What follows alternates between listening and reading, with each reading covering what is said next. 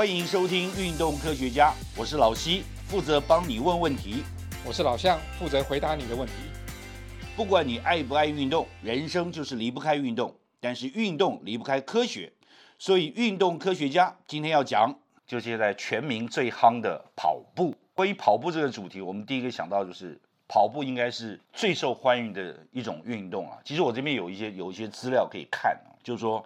去年二零二一年全球的调查，全球啊不是只只是美国，当然是一个美国的运动网站做的。他说所有的训练项目里面啊，最受欢迎的就是跑步。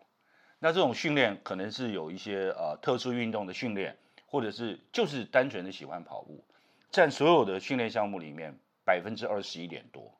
那其他再下来就是走路，那其实走路跟跑步可以结合在一起嘛，对不对？那加起来就差不多有百分之四十的人是第一个优先选择跑步。那我们就可以知道，从二零二一年看起来，大家不但跑得多，而且跑的时间越来越快，跑的时间越来越长，跑得越来越远。我想这是趋势，然后跟。二零二零和二零一九比起来，它的成长率哦超过百分之五十，这不可思议的事情。但也许跟疫情有关呢。但是显而易见的一个事实说，从台湾也看得很清楚，大家都越来越喜欢跑步，跑步的人越来越多。为什么？向主任教授，你觉得为什么大家喜欢跑步？其实跑步还算蛮无聊的，因为就是重复的动作一直在做。对，我也以以为它是一个无聊的运动。不过。真的很多人喜欢，那我觉得最主要原因是因为它有蛮多好处了。呃，当然第一个就是因为它是最方便、最容易上手的运动，因为不论你会不会跑，其实你都会走。嗯，那这些跑步的技巧不是那么难学，那只是跑得快、跑得慢而已。那另外还有一些运动科学的一些原理去支持跑步是一个很好的运动，因为不论是从运动生理学的角度去看，它当然是可以训练我们的心肺耐力。那当然它。跑步也可以训练到我们下肢的肌力，那只要下肢的肌力一多，然后心肺耐力一强，你的跑步的距离就越越来越远，就可以燃烧掉更多的脂肪，所以在减肥也是一个很好的一个方式，因为它算是有氧运动。那大家都知道，我们现在运动有两种，一种是有氧，一种是无氧，其实就是跟它的能量能量的来源有关呐。那通常这种有氧运动呢，它的时间都持续比较久一点，那消耗的脂肪也会比较多一点，所以对一般现在城市的居民来说。就跑步其实是非常有效率的一个运动。嗯，我想在台湾哦，很多人跑步开始可能是从看那个村上春树那本跑步的书。对啊，他也是突然之间要选择运动，因为他说身体可能年纪稍微长了一点，那身体有点力不从心，他需要找一点运动，就他就选择所有的运动里面最简单就只有跑步嘛。后来从跑步开始，这样一路跑下来，我觉得跑步的人最后就会选择跑马拉松。对。嗯啊，我觉得那个是很了不起的一件事情，就是说我不但跑，可以越跑越好，越跑越快，然后我有很多马拉松可以收藏，我的记录可以累积，就像登百越一样，一一个一个一个马拉松那样。那其实台湾现在马拉松是多，哦老向知道说去年可能有好几百场。对对。那我今年看了二零二三年，从一月份现在已经公告的每个礼拜六、礼拜天，就已经超过一百七十场。我想再往下走，可能会有更多的新的公告。如果都集中在礼拜六、礼拜天的话，就是一天有好几场，而且从北到南，我看过最多的一天大概有十五场左右，从北到南。对，我想这是非常疯狂的一件事情。对，因为大家都喜欢跑马拉松，除了刚才讲的这些，从生理学上的一些角度来看，它是一个很好的运动，很有效率的运动。其实，呃，跑马拉松的训练会让我们养成一些习惯啊，因为。你要想要跑跑完一个马拉松，其实你必须要呃做好周全的准备。那像很多的训练计划要去拟定。那在跑的过程中，你会怎么去呃把自己的这种跑步的姿势，还有你的身体的能力，还有甚至于一些跟心智相关的，怎么去培养跑步时候，也可以跟自我对话啦，或者是让自己去完赛的这种成就感呐，这些跟心理方面的一些呃成长也是蛮有帮助。所以很多人都想要用这个东西。来去实现自己的一个一个愿望啊，就希望能够跑完一场马拉松完赛，或者是说在几小时之内跑完。那甚至于有些人是想要去完赛几场马拉松，所以他是可以做很多不同目标的设定。我我看了一些国外统计的这个马拉松的平均完赛的成绩哦，都是一般人啊，就是一般人，他大概是四小时上下，不论男女，大概正负误差大概就十几二十分钟而已。所以说四小时是一个非常标准的完成马拉松。其实四小时以已对一般来说很困难的，因为你要是没有练的话，要跑四小时是非常难。因为呃，四小时的意思就是说，平均十公里要跑一小时。那照我们一般人在在呃用的那种术语来说，就是你要用六分数去跑。六分数六分数的意思是说，你一公里跑六分钟，哦，那你跑十公里就要六十分钟。那可是问题是你要连续跑四个小时啊，对。对你才能这样子完完赛，在四小时之内完成马拉松。所以六分数其实不慢的，对呀啊。不过当然以那种选手来说，像现在世界纪录是两小时左右，所以是基本上是两倍的速度了。对，我还特别去查了那个人的那个英文发音怎么念的，就是 Eliud 什么 k o l i g a g i Choki，就每个人的每个人念法不太一样，每个念法不一样。对啊，像我念是什么 Keep Coach，然后 Cap Coach，对。他实在是唯就目前为止唯一的嘛。他之前跑的时候是两小时零多少？零两小时一分四十几秒，那个是之前的马拉松纪对录，。结果他跑到一一小时五十九分四十秒。对以前被被认为两小时障碍是人类的极限嘛，对结果他破，但是不是正式记录。对对，当然我们不能把这个当成是我们追求的目标。我觉得四小时可能是一般人可以比追求的较合理的目标我觉得比较合理的目标。就是说我最终可以跑到四小时对，那要怎么跑？那其实我觉得，呃，那个训练的这个量啊，因为你要去把一个马拉松跑好，或者是把慢跑这个运动做好的话，其实比较重要的是不要受伤。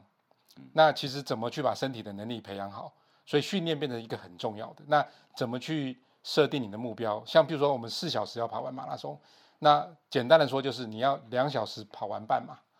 或者是你一小时跑十 K。那其实刚开始不要去设定那么高的量，我们也许可以从十 K 来开始设定，怎么让自己在一小时之内跑完十 K。其实，在对一般的上班族来说，其实就已经不容易了。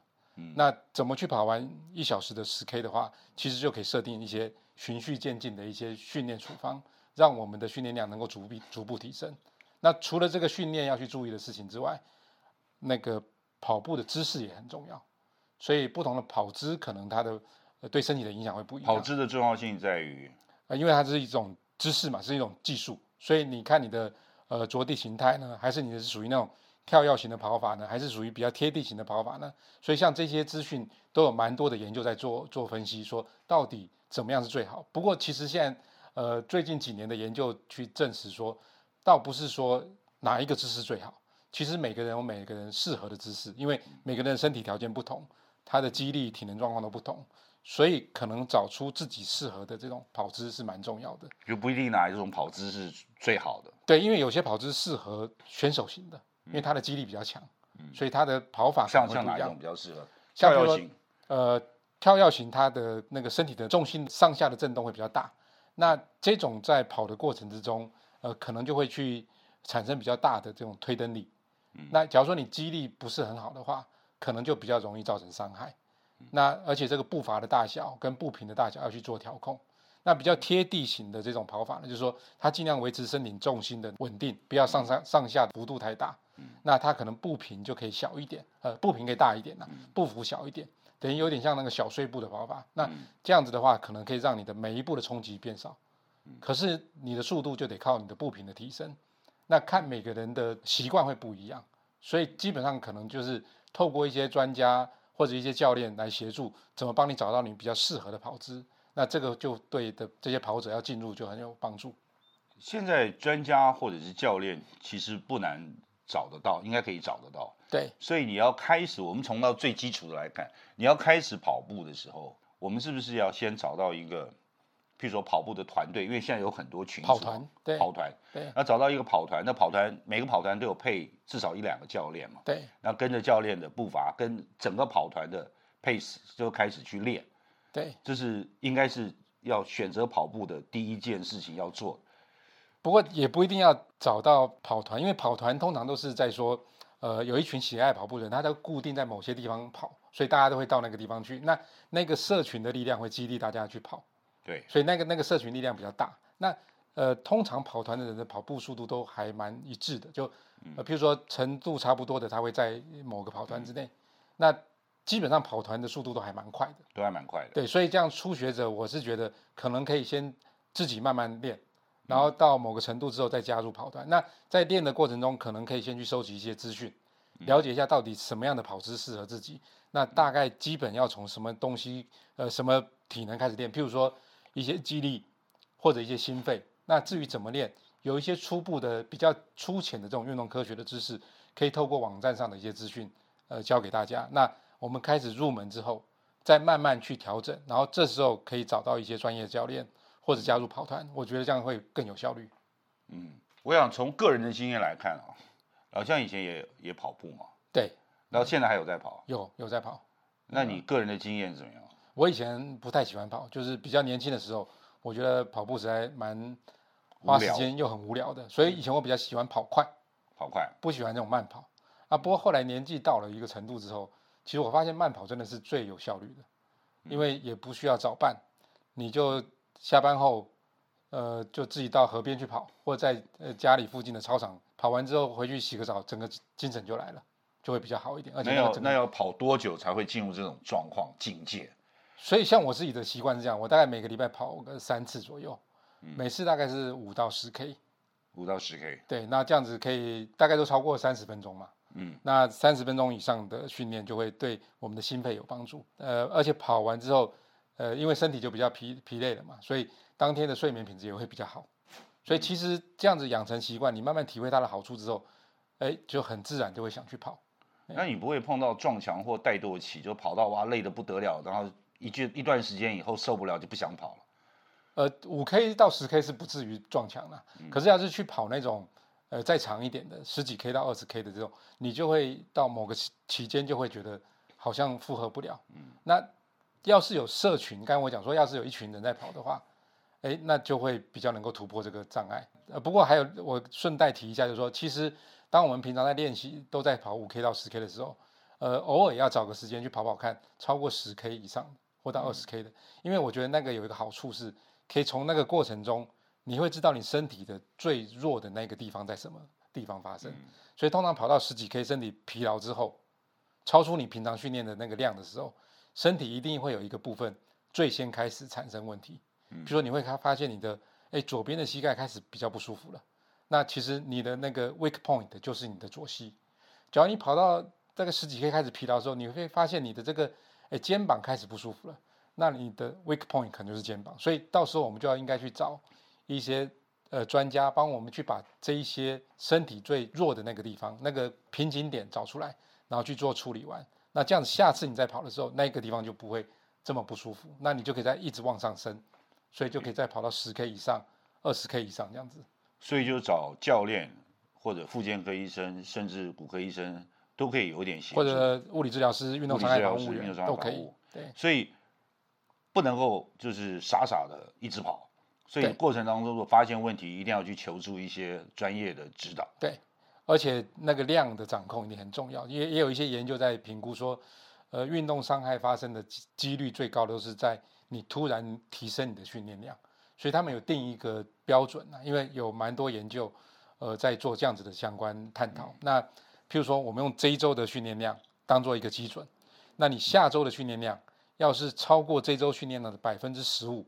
其实就很容易造成运动伤害。嗯，譬如说我这一周固定都是跑呃十 K，那下周我跑十二 K，那就超过百分之十五啦，因为跑十一 K 半就是百分之十五嘛，对，那你跑十二 K 就有可能比较容易受伤，所以他会建议说你要逐渐增加，譬如说你增加的量会在百分之十以内，比如说我下周就跑十一 K，那再下周跑十一 K 的百分之十，这样这样逐渐上去，所以用量来去控制你的训练，其实是比较可以降低受伤的。那除了用量之外，也可以用强度，譬如说我同样是十 K，我这次跑的是六分速，我下周跑的是五分半速，那这样子再下周跑五分速，就那个量你要去慢慢去控制，就是让它强度也是增加的很有限，然后慢慢增加强度，所以照这样的模式去训练下去，就比较不会受到运动伤害。嗯，所以我们传统世俗的讲法说循序渐进，这是对，很有道理的。关键。对，而且是很多文献已经非常多证明了国外的文献，多到有人把这些文献收集起来，去验证这些所有的结果，得到的一些结论。嗯 OK，那我们今天第一期讲跑步，这是一个基本概念对，那接下来我们就会花更多的时间去讨论怎么样精进你的跑步，还有跑步的可能的各种形态，然后如何训练。所以在这个全民大乱跑的时代，其实我们都一直建议不能够乱跑，对应该要要掌握一些一些方法，对然后有一些科学的根据。那我们运动科学就是讲究这个嘛。对然后你才可以真正享受到跑步的乐趣，尤其是提升自己能力的乐趣。对，而且不要受到伤害。对，最重要的不要受伤。希望今天运动科学家能帮到你。若有不明之处或错过的要点，请再听一次。也欢迎上运动科学网查询或者提出你的疑问和意见。在这里，老西跟老向祝你运动快乐，科学聪明，天下太平。拜拜拜拜